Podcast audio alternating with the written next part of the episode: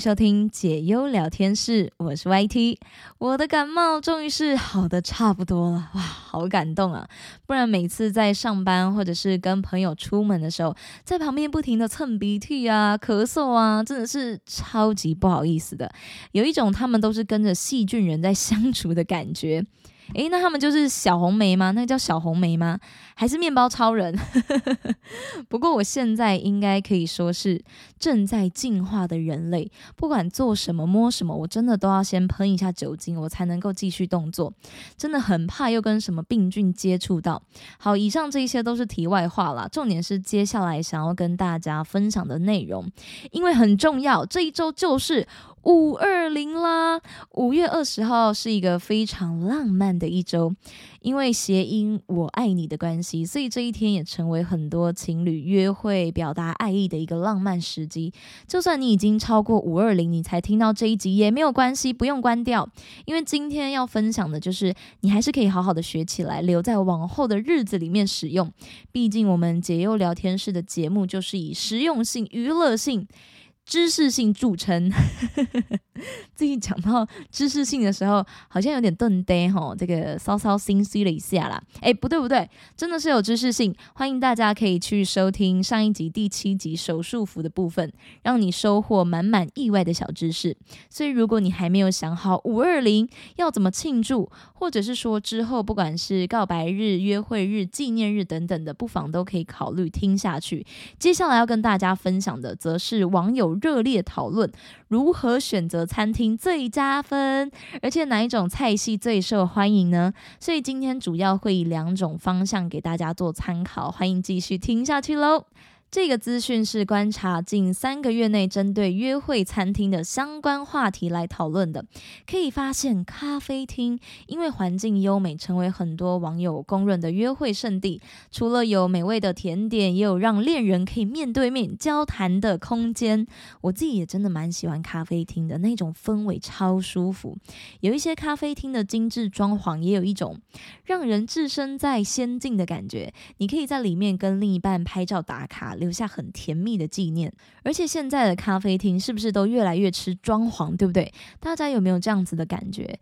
王美会先去一些装潢很精致、很梦幻的地方拍照，吸引更多的顾客、情侣来用餐。我觉得，如果你是刚开始，就是还没有想好哪一些地方，或是没什么经验的话，咖啡厅真的是首选。另外，还有最近蔚为风潮的猫咪咖啡厅，也是很多情侣的。约会圣地，有网友指出说，刚交往的时候会去猫咪咖啡厅，你们的话题可以围绕着猫咪，就不用害怕会有尴尬尬聊的状况。认为猫咪可爱疗愈的陪伴，可以让情侣的互动甜蜜 up up，就是可以升级再升级。想要增进感情，去宠物咖啡厅真的蛮不错的。但是在我身上应该可能就不太管用哦，因为我可能真的就是会一直跟狗玩。我说我的话会去狗狗咖咖啡厅啦，然后就是一直跟里面的电宠玩，然后两个小时下来，结果我跟那个对面桌的人，哎，不是对面桌，对面桌太远了，结果我跟对面的感情没有升温，反倒是跟这个电宠的感情越来越好。光想那个画面就有点稍稍的好笑，但是我觉得，嗯，宠物咖啡厅真。的是初恋呢？呃，不一定要初恋，应该说是刚交往、刚谈恋爱，一个不错的选择。你有一个主题可以去聊。你总不可能去猫咪或者是去宠物呃狗狗咖啡厅，然后你狂聊一些什么大象、鳄鱼吧？所以我觉得有一个主题性可以让你开启一个话题，刚好你又可以借由这个话题再延伸更多更多，真的不错，是一个增进感情的好选择，也提供给大家。以上就是咖啡厅的部分，再来是重视氛围的牛排馆，也是备受网友们讨论的。不少网友有提到说，在高档牛排馆约会的时候，双方穿着正装用餐，很有那一种仪式感哦。其实我刚刚看到的时候，想说哈，什么？夜市牛排吗？可是他这边有强调是高档的那一种，认为在特殊节日享用高级排餐，可以为恋爱增添浪漫氛围。不过，也有另外一派的民众是热爱平价牛排馆，表示说你可以用最实惠的价格就能够满足肉食主义者的需求，也不错，幸福感也是满满的。而且部分的牛排馆它是有提供自助吧的，你也可以得到更丰富的享受。我自己这边想要给的建议是，牛排馆其实不管今天你选高档或者是平价牛排都可以，就双方只要达到一个共识，想要吃牛排或想要吃排餐，那都很 OK，其实都是不错的约会用餐地点。但是就是这个 but，夜市牛排就真的先不要好吗？那个比较适合。嗯，日常去吃饭，或者是说很平常的一种选择，不是说夜市牛排不好吃，不是哦，我自己也会去吃，只是说在特别的日子里面，真的还是建议大家要精心的筛选一下，所以才会比较不推荐啦。毕竟你要想哦，你看你在户外，然后一个人来人往的地方，不要说聊天了，有时候逛夜市的人，那个人一多起来，你光是要听到对方讲话的声音都会非常的困难，可能不外乎你们的聊天内容会是。是你说什么？哦，很好吃，对对，这个面哦，我的肉有点熟，哈，蛋没熟，嗯，好，就是类似这一种要有点呐喊的聊天方式。所以建议大家，如果真的是在一些比较特殊的节日啊、纪念日啊，或是刚开始要约会的时候，想要增进感情，增进感情就是要一直聊天嘛。那要聊天的话，当然就是要选一个环境比较合适的地方。就牛排夜市牛排比较不建议啦，但如果排餐的话，我觉得是一个很 OK，也是一个蛮。不错，因为排餐其实大家的接受度应该都蛮高的吧，像牛排、猪排，你如果都不吃，至少还有什么鸡排啊等等之类的，小小的意见就提供给大家参考参考喽。接下来要分享的是，同样是以气氛作为取向的餐酒馆跟景观餐厅，这个是恋人约会的好选择。有网友分享说，粉红泡泡的节日里面。绝对是要跟另一半找有氛围感的餐厅来庆祝。它说明情侣在餐酒馆用餐之余，还可以一起品尝调酒，让两个人浸泡在微醺的暧昧氛围当中。哇，这个他说的感觉已经不只是在品酒了，还在调情呢。至于景观餐厅，能够欣赏夜景、海景或者是落日、夕阳，营造浪漫风情，为恋情升温。嗯，的确，真的耶，这两种地点真的都蛮推荐的。景观餐厅，我觉得反而会更适合跟暧昧对象一起去。就是用餐前你们可能还是暧昧对象，用完餐你们走出来就是手牵手啦，真的是情侣了，好不好？是不是很浪漫？那种夜空当中两个人一起望着夜景，真的你要不增进感情都很困难。啊，可以考虑看看，不妨可以写个这个计划书寄过来啊，我也想看看。好了，好，这边呢就是这个关于餐厅系列跟大家分享，就咖啡厅，然后再就是排餐嘛，然后景观餐厅、餐酒馆，最后要来跟大家分享就是另外一种是菜品系列的，讨论度最高是以精致著称的日本料理。网友提到，日本料理除了注重食材新鲜美味的程度之外，摆盘到刀工火候也是有下功夫，从料理职人烹制板前料理的手法，到怀石料理丰盛又讲究的摆盘，都能够带给顾客视觉跟味觉的双重享宴。另外，日本料理中的拉面也是很多人喜爱的品相，甚至有人在讨论区里面喊出说“约会就是要吃拉面店”的宣言，引起了热烈的讨论。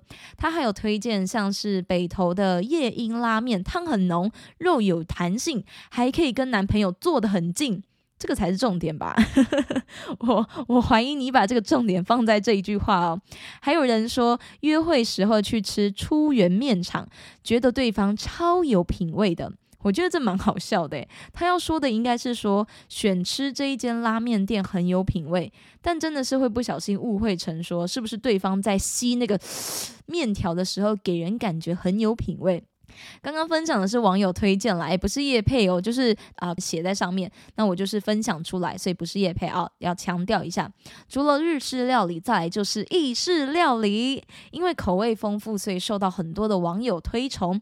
像是手工现做的窑烤披萨跟意大利面，都可以挑选自己喜欢的酱汁跟配料，为料理搭配出与众不同的风情。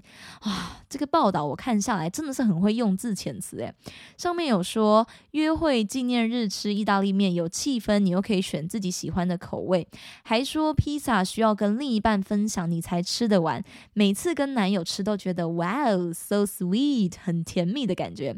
认为意大利料理是约会时很不错的选择。好像真的，如果要约会，想不出来要吃什么类型的美食，选意式料理真的比较不会踩雷啦。因为意大利面你要煮的爆炸难吃，也真的是很有难度。像我这个。厨艺不是到很精的人，就是顶多烫烫菜这种厨艺 level 等级的人呢，我真的要煮意大利面要难吃也蛮困难的。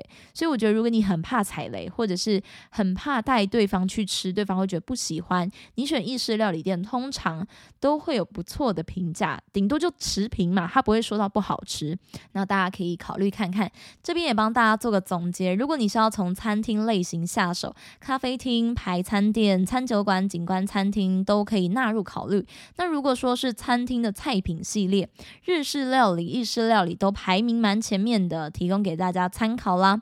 不论你是要庆祝五二零，或者是约会，都是很好的方向，可以去找到你跟另一半的命定餐厅跟餐点。也祝有情人都可以在用餐过程中留下美好的回忆喽。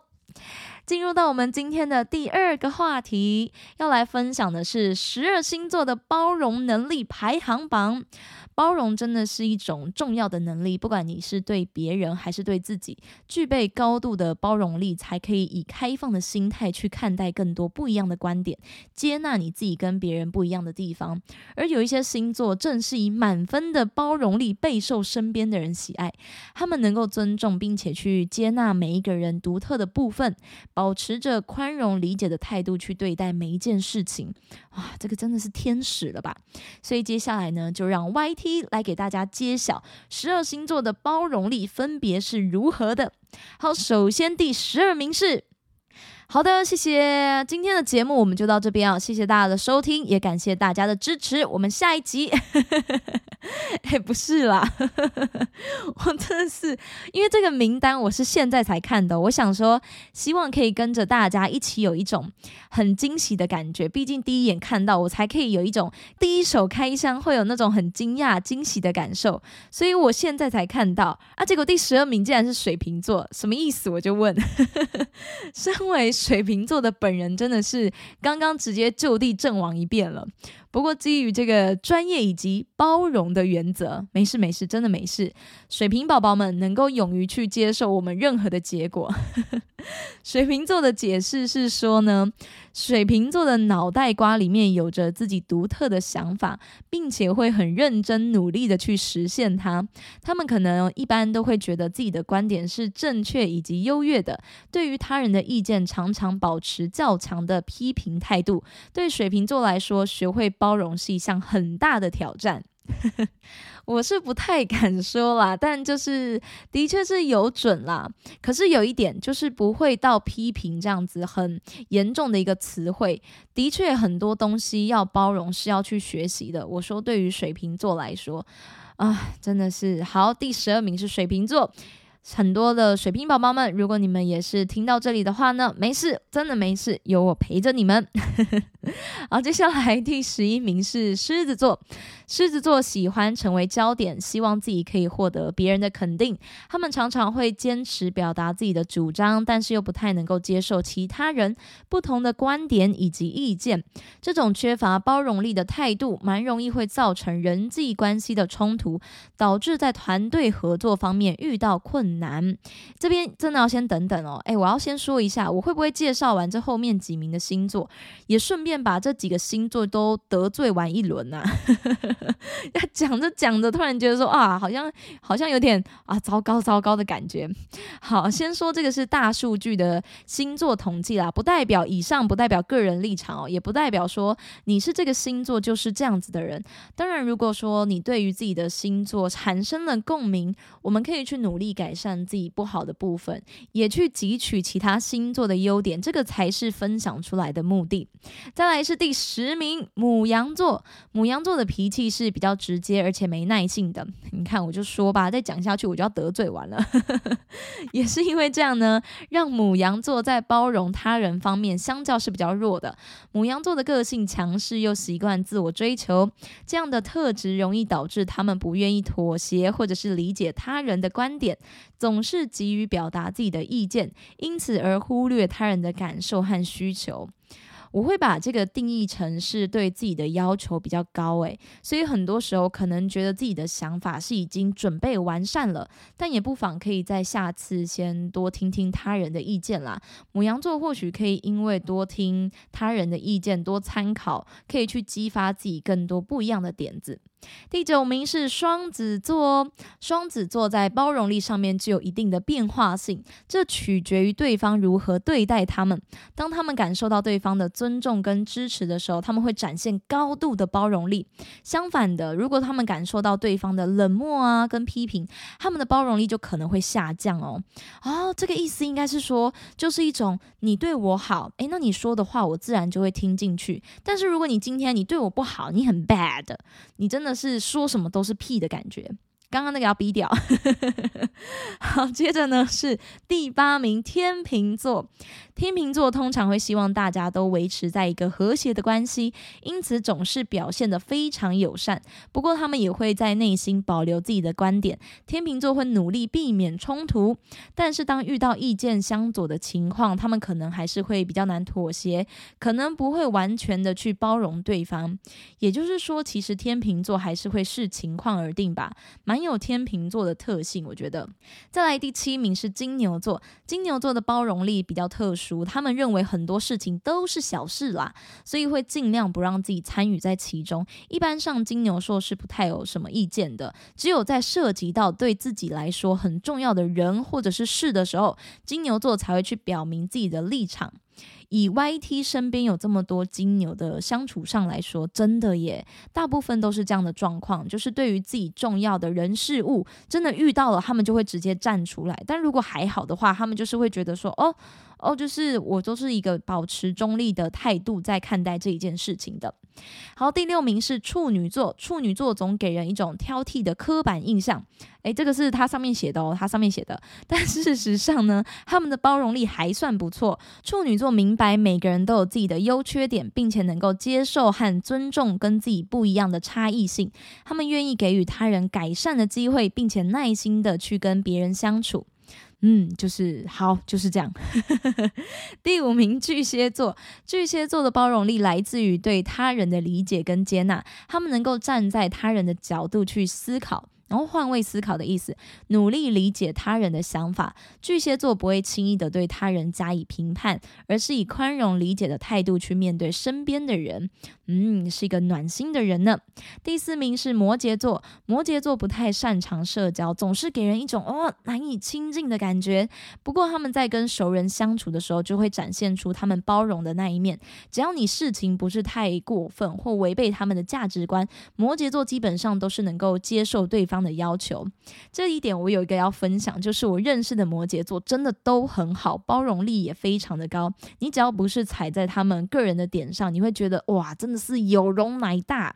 再来第三名，来到我们的前三啦。第三是双鱼座，双鱼座具有强大的创造力跟想象力，这个也让他们能够更灵活的去看待周遭的人跟其他不一样的想法。双鱼座能够接纳不同的观念，而且他们是愿意从他人的角度直接来进行思考。他们的包容力也是一种治愈能力，让彼此能够互相包容，共同成长。不知道为什么看这个形容，觉得很像是一种什么超能力。第二名是天蝎座，其实天蝎座不会对每个人都给予高度的包容，只有在爱情方面才能够看到他们展现出无比的包容力。只要你不是触及到一个背叛的底线，天蝎座几乎都是可以接受另一半做任何事情 anything 的。他们愿意理解和容忍爱人的行为，这个是真的。我要来分享了。我有一位很要好的天蝎座姐妹，起初她都会跟我分享说，她不能够接受她的男朋友怎么样怎么样的。到后来，她的男朋友都怎么样怎么样了。这个时候，我还问她说：“哎，你要不要分手？就是因为这个跟你当初提出来的一些呃原则已经有落差了。”我的那个朋友就回说：“哎，没关系啦，反正他也没有劈腿，没有偷吃啊，至少他没有对不起我啦。”你们听听，这个是不是包容力的体现？哇！真的，那个时候我还想说，啊，都讲讲的啦，好不好？但是说真的，我觉得天蝎座在爱情方面呢，真的是有他们的一套。因为我那个朋友到现在他们还在一起，诶，所以。嗯，真的是不能小看他们对于爱情的包容能力。最后第十二名也没有什么悬念啦，因为有什么悬念的话呢？前面都讲完了，这个也不用猜了，就是射手座。哇，Number One 的射手座，他们擅长营造轻松愉快的氛围，他们不会为了琐事而烦恼，觉得人生不应该被计较所困住。射手座在人际关系上也是保持着一个开放包容的态度，他们善于跟不同类型的人相处。对他们来说，彼此相处开心才是最重要的。嗯，射手真的给人一种相处起来很自在的感觉。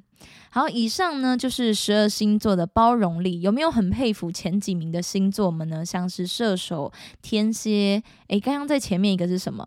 天蝎的前面是双鱼座嘛？好，反正我觉得前几名的星座呢，真的都是非常的厉害，有他们的优点。那其他的星座就是可以把这些优点都学起来，好像在对自己喊话。但是有一点一定要跟大家分享啦，其实包容力是可以训练的。虽然每一个人对于事情或者是人的包容度都不太一样，但我觉得也是可以透过努力跟意识的一个培养，你去学习控制自己的情绪，尽可能不要带任何的偏见去看待他人，然后来间接的提升自己的包容力。所以也不用去觉得说自己好像被排在后面，我就很沮丧啊！真的是不用，你们看看我，最后一名还可以在这边嘻嘻哈哈笑得很开心。反正只要记得真诚、好好的善待他人，别人也会知道说你是一个很好相处。而且你是一个很善良的人，有没有什么包容力？哎，这个没差啦，对不对？